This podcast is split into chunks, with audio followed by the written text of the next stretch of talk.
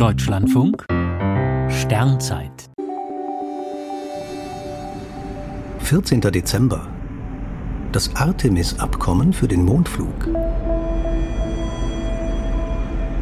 Wer gemeinsam mit der NASA zum Mond will, muss auch ihre Spielregeln akzeptieren.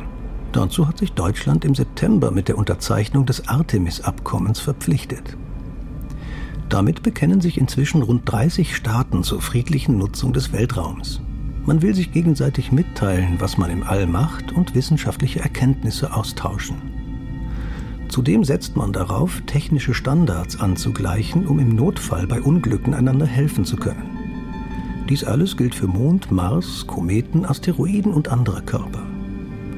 Letztlich regelt das alles bereits der UN-Weltraumvertrag aus den 60er Jahren, doch das neue Artemis-Abkommen der USA weicht diesen womöglich auf, fürchten viele Fachleute für Weltraumrecht.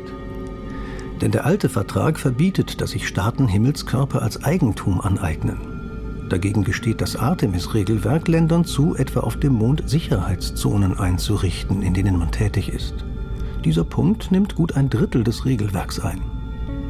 Großbritannien, Italien und Frankreich haben diese US-Vorgabe schon lange akzeptiert. Die großen Raumfahrtnationen Russland und China lehnen das Abkommen ab. Deutschland hatte mit der Unterzeichnung jahrelang gezögert. Bei der Zeremonie in Washington haben sich die deutschen Astronauten Alexander Gerst und Matthias Maurer ganz besonders gefreut, wie auf den Bildern zu sehen war. Kein Wunder, denn nur mit dem Abkommen haben sie die Chance, an Bord einer NASA-Mission zum Mond zu fliegen.